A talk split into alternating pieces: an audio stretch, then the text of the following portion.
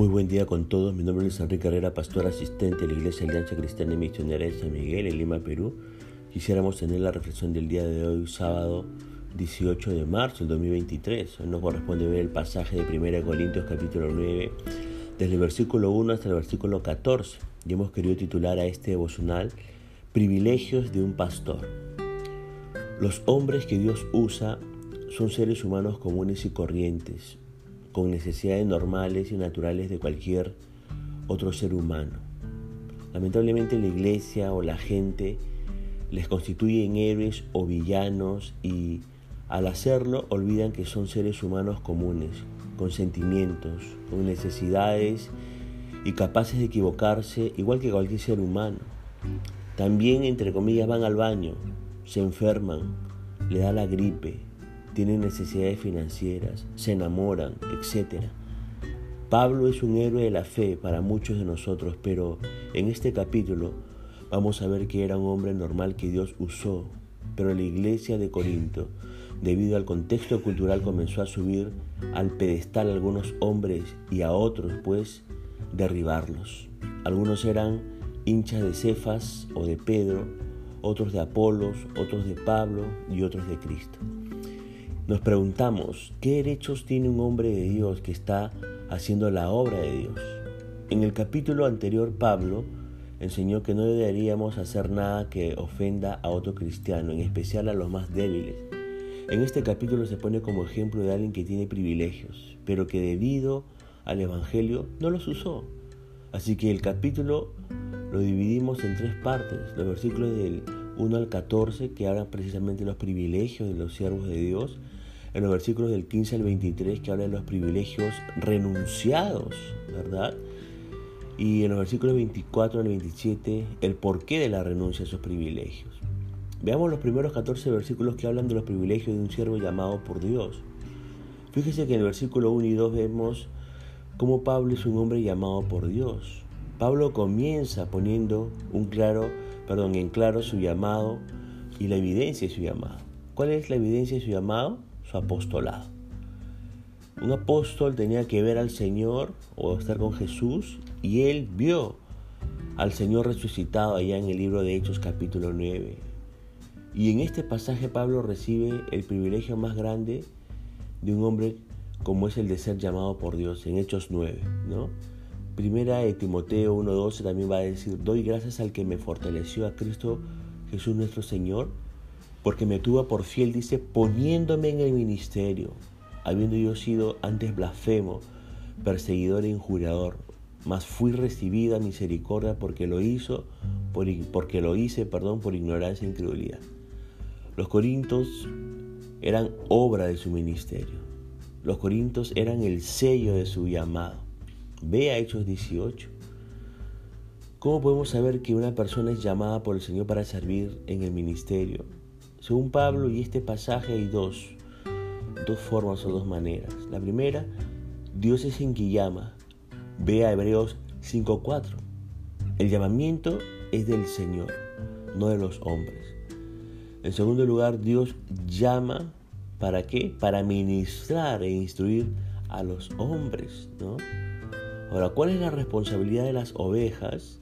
Obviamente es dejarse pastorear, ¿verdad? El versículo 3 nos habla de la defensa de Pablo. Pablo escribió esta carta para corregir lo que estaba mal dentro de la iglesia y también para defender su ministerio de las personas que lo estaban menospreciando, lo estaban acusando de que él no era quien decía ser. Probablemente eran los judaizantes y falsos maestros que deambulaban, quien, los, quien lo acusaban. Ahora escúcheme por favor. Un hombre de Dios tiene derecho a defenderse de las acusaciones no porque es pastor, o mejor dicho, no porque es pastor debe quedarse callado si están injuriándolo o hablando mal de él, no, tiene derecho a defenderse, como lo estaba haciendo el apóstol Pablo. En el versículo 4 Pablo les dice que tenemos derecho a comer. Un hombre de Dios tiene derecho a alimentar su cuerpo y su familia. Pero lamentablemente vivimos en medio de un cristianismo sin instrucciones que piensan que cuando el pastor no tiene nada para comer es espiritual. Hay que alimentar al pastor, querida iglesia. Lamentablemente algunas iglesias solo están dispuestas a recibir y nunca dar. Y el trabajo del pastor es duro, 12 hasta 14 horas diarias. Ahora, gracias a Dios, en la iglesia donde este servidor que está haciendo este devocional sirve, los hermanos tratan bien a sus pastores. Y damos gloria a Dios por eso, porque este, cumplen con lo que dice la escritura. Ahora en el versículo 5 Pablo tiene, dice que Pablo dice tenemos derecho a tener una esposa. Ya en el capítulo 7 Pablo dijo que es mejor estar soltero para servir al Señor, pero ahora se está contradiciendo, no. La familia es un diseño divino, no humano. Y el que tiene el don de estar solo hace bien, pero si no, cásese, dijo eh, Pablo, ¿verdad? Lo que vemos de este verso es que eh, el apóstol Pedro eh, no tenía el don de continencia, al igual que los otros apóstoles. Pedro y los otros discípulos tenían sus esposas y seguramente estas viajaban con ellos y las iglesias les apoyaban con el sustento. Si ellos, está diciendo Pablo, tenían ese privilegio, ¿por qué yo no podía tenerlo? Nos está diciendo Pablo. ¿Se da cuenta? En el versículo 6 Pablo dice, tenemos derecho a trabajar. Si la iglesia no puede sustentar al pastor, esta tiene que trabajar, este tiene que trabajar secularmente. Otro de los errores del cristianismo es que un pastor no puede trabajar secularmente o hacer negocios secularmente. Sí puede, siempre y cuando sean lícitos y glorifiquen al Señor. Pablo, por ejemplo, hacía carpas para sostenerse, o, o sea, tenía un negocio. De aquí en adelante Pablo ilustra desde el punto de vista humano y divino por qué el pastor maestro debe ser remunerado. ¿En serio dice usted? Fíjese lo que dice el versículo 7. Todos tienen derecho a un salario. Fíjese que el soldado no se paga su estadía. Le pagan porque está en una batalla defendiendo una causa. Y véalo así. El pastor también es un soldado. Otro ejemplo, el labrador siembra con el anhelo de cosechar y disfrutar de, lo que cosecha, ¿verdad? Véalo también así. El pastor siembra la palabra de Dios. El pastor de los rebaños los cuida, los alimenta, los protege, no solo para que las ovejas sean gordas, sino para que den leche, lana, etc. El pastor alimenta a las ovejas para que sean fuertes y productivas. Ahora, este es el argumento humano Humanamente un hombre debe ser recompensado por su labor, pero ¿qué dice la escritura al respecto? ¿Qué dice la Biblia? Fíjese lo que dice los versículos 8 al 9. Pablo dice, tenemos derecho a un salario bíblicamente hablando. Él escribe, no mates, no, no mates de hambre al buey. Pablo está usando la palabra de Dios para apoyar su enseñanza. Y está citando Deuteronomio 25.4 que dice, no pondrás bolsal al buey cuando trillare. 1 Timoteo 5:18 también va a decir, pues la escritura dice, no pondrás bozar al buey que trilla y digno es el obrero de su salario. Lo que la Biblia dice, eh, no mates de hambre al, buey del pastor, ¿no? ¿Por qué? La Biblia lo dice, ¿no? La verdad de la Biblia que estamos citando no es para los bueyes. Cuando dice no pondrás eh, bozar al buey que trilla, no se está refiriendo a los animales ahí. Eso se está aplicando para los hombres. ¿Se da cuenta? En el versículo 10 Pablo nos dice, sembramos con la esperanza de recibir fruto. Por ejemplo, ¿por qué trabaja usted? Usted trabaja esperando que al fin del mes o en la quincena le llegue su sueldo, ¿verdad?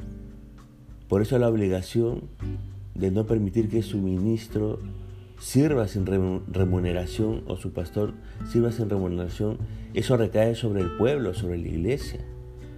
El agricultor, usted sabe, pone todo su esfuerzo esperando cosechar, ¿verdad? Asimismo, eh, Pablo habla acerca de la remuneración eh, pastoral en este caso. En el versículo 11 se nos dice, sembramos lo espiritual y segamos lo material. Lo que Pablo dice es que un pueblo que está siendo instruido en la palabra de Dios debe recompensar al maestro. Eh, por ejemplo, ¿cuánto paga usted por aprender a, tocar guitarra? ¿Cuánto paga por aprender eh, el idioma del inglés? ¿Se da cuenta? Ahora, fíjese lo que la Biblia dice en Hebreos 13:7. Acordad de vuestros pastores que os hablaron la palabra de Dios. Gálatas 6:6 va a decir, el que es enseñado en la palabra haga partícipe de toda cosa buena al que lo instruye. El alumno, está diciendo estos textos, debe recompensar al maestro por la enseñanza que recibe. Estamos entendiendo, ¿verdad? El verso 12 Pablo nos dice que todos tienen derecho a ser remunerados. Tenemos derecho a ser recompensados, dice Pablo, igual que los demás apóstoles, si es que no hemos usado el derecho, eh, eh, dice el apóstol Pablo. Y Pablo dice, si es que no hemos usado el derecho, es solo por no ser obstáculo del Evangelio. Corinto, fíjese, era una iglesia rica en lo material. Pero Pablo no les pidió nada debido a que no quería que el Evangelio de Cristo pareciera una mercancía. ¿Por qué? Porque en ese tiempo, como ahora, los discursos se cobraban y Pablo estaba dispuesto a hacerlo gratis. ¿Se da cuenta? Ahora, los versículos 13 al 14, Pablo dice que tenemos que vivir del Evangelio. Una cosa es vivir del Evangelio, otra cosa muy distinta es hacer un negocio del Evangelio. Algunos hombres tienen la idea equivocada que el pastorado es para hacerse rico y no es así. Definitivamente no es así. Pero algunas iglesias en cambio piensan que no deben apoyar y cuidar al pastor económicamente. Los dos están mal. Esos dos extremos están mal. Ahora, uno se pregunta, pero ¿por qué Pablo renunció a este derecho en Corinto? ¿Por qué él no eh, exigió, no quiso que la iglesia de Corinto le apoyara económicamente? Lo veremos la próxima sesión, porque los siguientes versículos nos hablan precisamente de eso. Ponemos punto final para este devocional deseando que la gracia y misericordia de Dios sea sobre su propia vida, como será mediante hasta una nueva oportunidad que el Señor le bendiga.